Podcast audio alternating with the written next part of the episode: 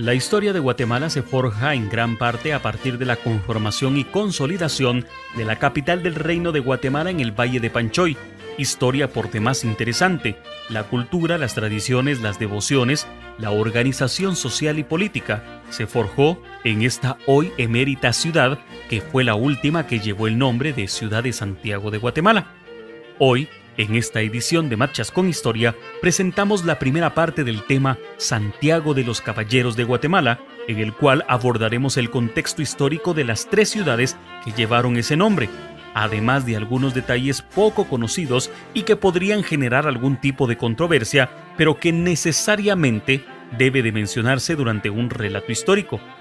Bienvenidos a este programa vamos a iniciar el acompañamiento musical con marchas selectas y de tradicional arraigo en el pentagrama de Guatemala. De Manuel Antonio Ramírez Crocker escucharemos Agnus Dei.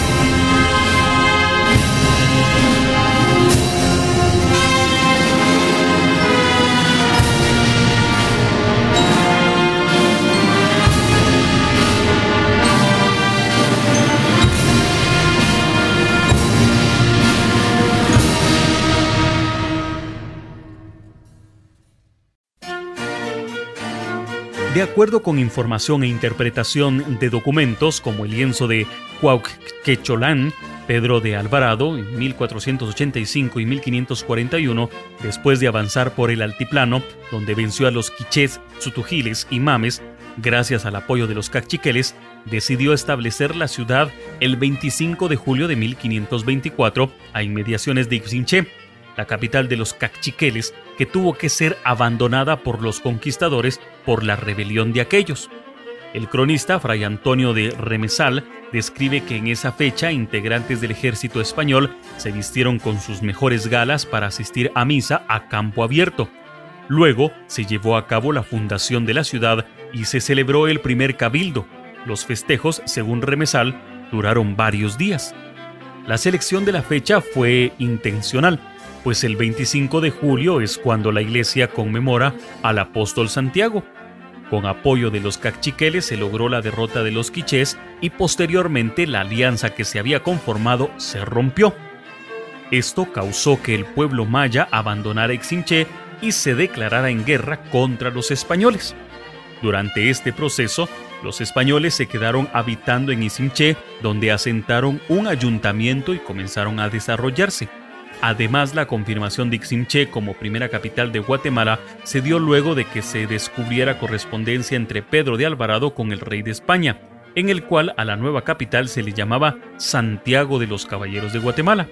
Las primeras construcciones erigidas por los españoles en Guatemala debieron de tener el carácter improvisado como ranchos o chozas, puesto que no traían consigo arquitectos profesionales. La finalidad de la primera ciudad era jurídica para asentar la denominación de Alvarado y solo se eligió su cabildo, expone la obra antigua capital del Reino de Guatemala. El rompimiento y la sublevación indígena hicieron necesaria una expedición en busca de un nuevo solar en donde asentar la capital del reino. Continuamos también con el recorrido musical y de Ramiro Vega Jiménez escucharemos Recuerdo a un héroe.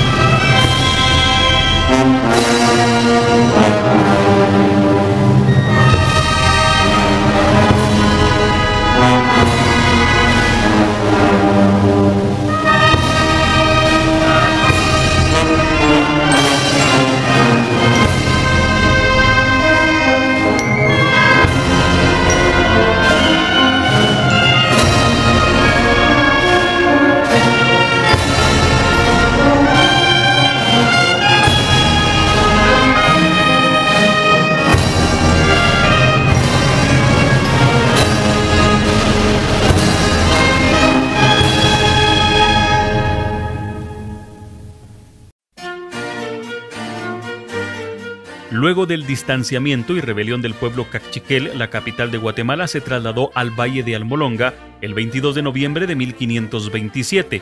El Valle de Almolonga se encontraba en Zacatepeques, en las faldas del volcán de Unapú, hoy conocido como de Agua. En esta ocasión los españoles construyeron una sede gubernamental en 1528, que se denominó Casa de Gobierno. La nueva capital de Guatemala era fácil de defender, estaba ubicada en tierra fértil y tenía acceso a fuentes de agua. Sin embargo, la Casa de Gobierno estuvo funcionando hasta el año de 1541. El primer asentamiento permanente con calles y plazas lo estableció Jorge de Alvarado, hermano de Pedro de Alvarado, como ya lo mencionábamos el 22 de noviembre de 1527, en ese lugar en donde se encuentra actualmente San Miguel Escobar, cercano a Ciudad Vieja, en el Valle de Almolonga, traducción del náhuatl de la palabra en cachiquel Bulbuchia, que significa lugar donde brota agua, y allí ordenó hacer el trazo. Allí se avecindaron unos 150 españoles cuya vida giraba en torno a la preparación y abastecimiento de armas, explica el libro de Santiago de Guatemala en Almolonga. Contrario a lo que se cree y con base en investigaciones en Ciudad Vieja, nunca estuvo el centro de la Segunda Santiago, sino que este era el barrio de indígenas tlaxcaltecas, mexicas y cholulas que acompañaron a Alvarado en su campaña de conquista. Se expone en la guía de Antigua Guatemala. Cuando los españoles establecieron la primera sede formal, los vecinos obtuvieron ciertos terrenos, en principio como mercedes reales, pero concedidos a través del ayuntamiento, indica el Atlas Histórico de Guatemala. Continuamos con más música de Mario Humberto Lobos Beltetón por el Sendero del Dolor.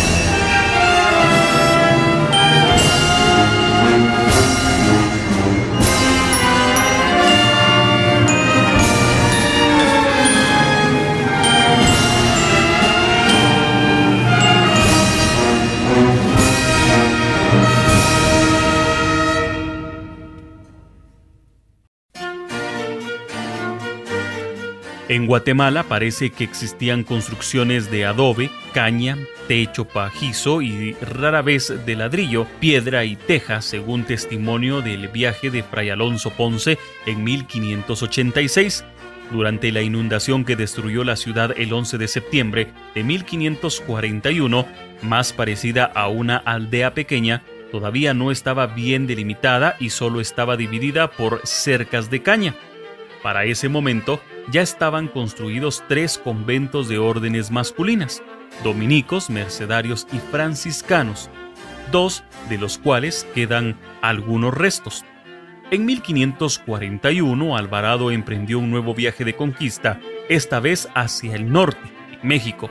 El 4 de julio de ese mismo año muere trágicamente en una batalla en Guadalajara.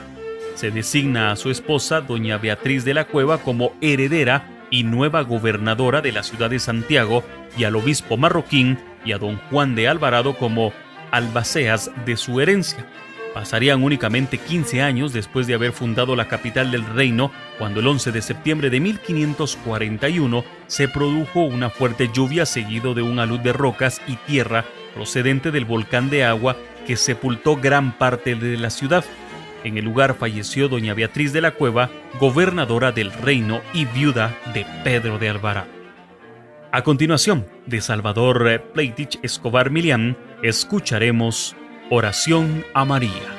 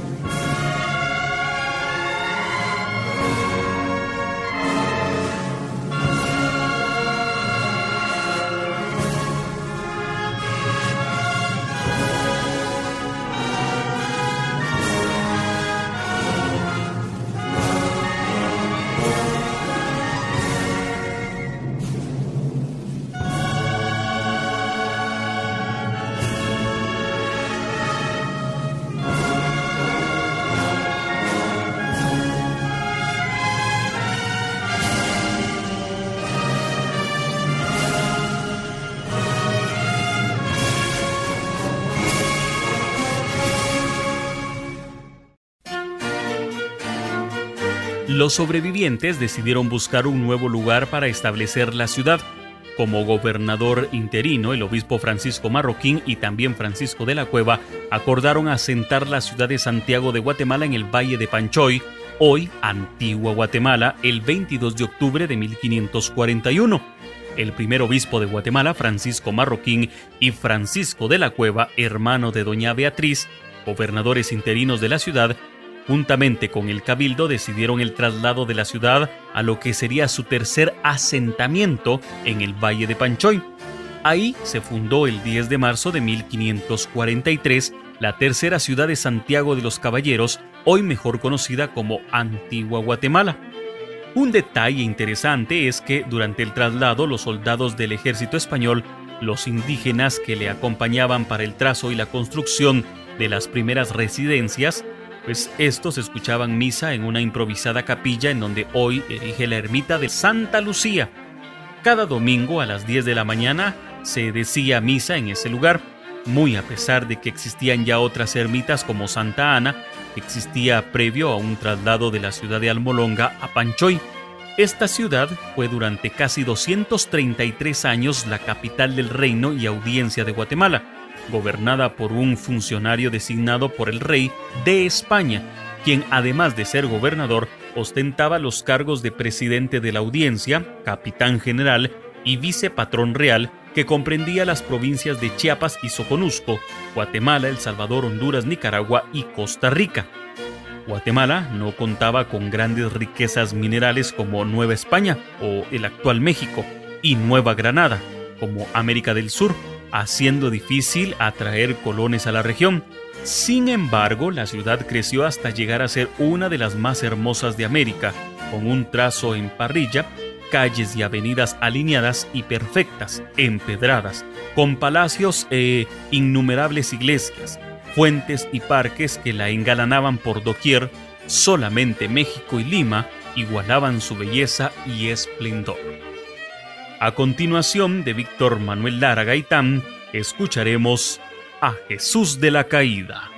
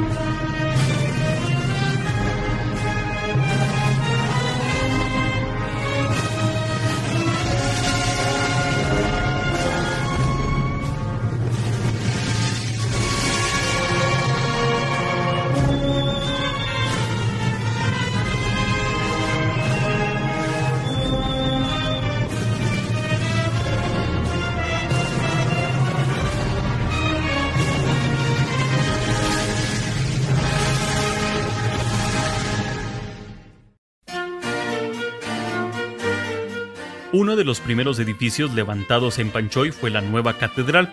Rodrigo de Martínez de Garnica fue encargado de construirla. Era una obra de mampostería cubierta de artesón y con dos órdenes de capillas de tres naves.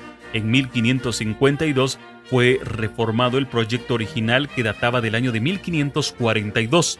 Las obras se prolongan hasta entrado el siglo XVII.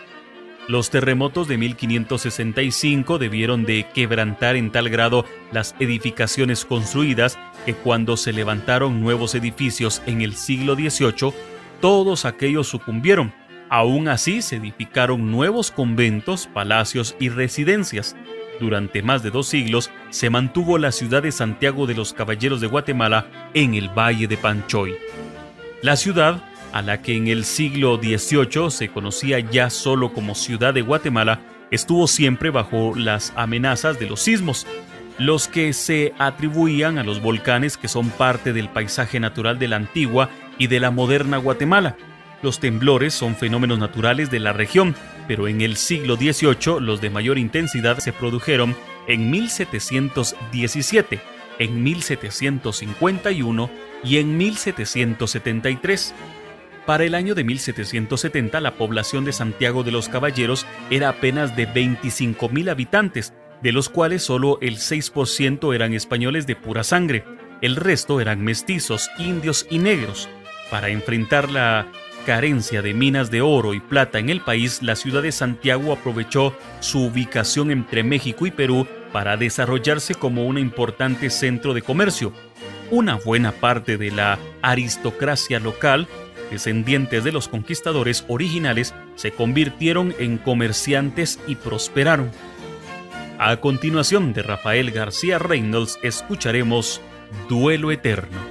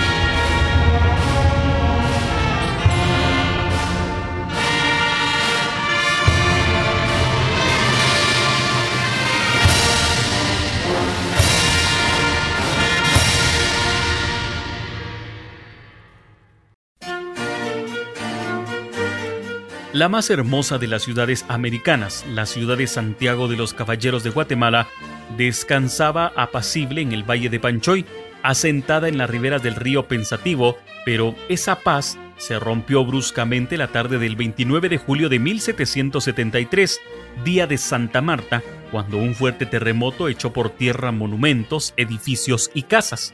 Miles de personas murieron y la mayoría de las edificaciones colapsaron. La región se sumió por un tiempo en el caos y aún hoy en día se pueden ver las ruinas en varios lugares históricos de la ciudad de Antigua Guatemala surgió una disputa entre quienes deseaban reconstruir la ciudad en el mismo lugar, llamados terronistas, y quienes querían trasladarla al Valle de la Ermita, llamados traslacionistas. Tras dos años y medio de discusiones, se decide el traslado de la ciudad capital a donde se encuentra actualmente. El 2 de enero del año de 1776, el capitán general don Martín de Mayorga instala el ayuntamiento de la Nueva Guatemala, la ciudad sería bautizada el 23 de mayo de 1776, cuando era el rey Carlos III de España quien puso su firma en la Real Cédula, nombrándola definitivamente como Nueva Guatemala de la Asunción. Mientras la ciudad de Guatemala prosperaba, quienes aún vivían en las ruinas de Santiago de los Caballeros reconstruyeron lentamente su ciudad. Con el paso del tiempo, la gente dejó de llamarle Santiago y en vez de eso empezaron a referirse a la ciudad como la antigua Guatemala. A pesar de la lenta reconstrucción de la antigua, la ciudad aún era lo suficientemente grande y se convirtió en cabecera del departamento de Zacatepeques cuando Guatemala se independizó de España. Como el traslado de la ciudad al Valle de la Virgen, se ordenó el traslado de símbolos, emblemas y patronos, juntamente con la organización política y social, como ya mencionamos, el cuarto asentamiento tomó el título de Nueva Guatemala de la Asunción, quedando el antiguo nombramiento de Ciudad de Santiago de los Caballeros como un legado histórico en esta hoy ciudad monumento de América, sin que sea un nombre oficial y nombramiento real vigente. De Rafael García Reynolds escucharemos Marcha Fúnebre.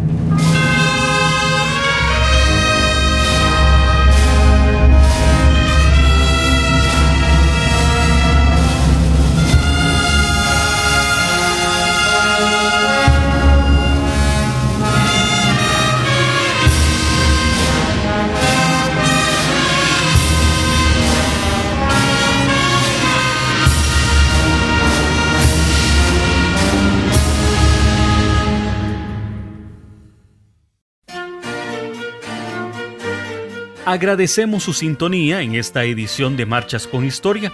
Le esperamos el próximo sábado, donde continuaremos conociendo parte de la vasta historia que rodea a nuestra querida ciudad de la antigua Guatemala. Muy buena noche.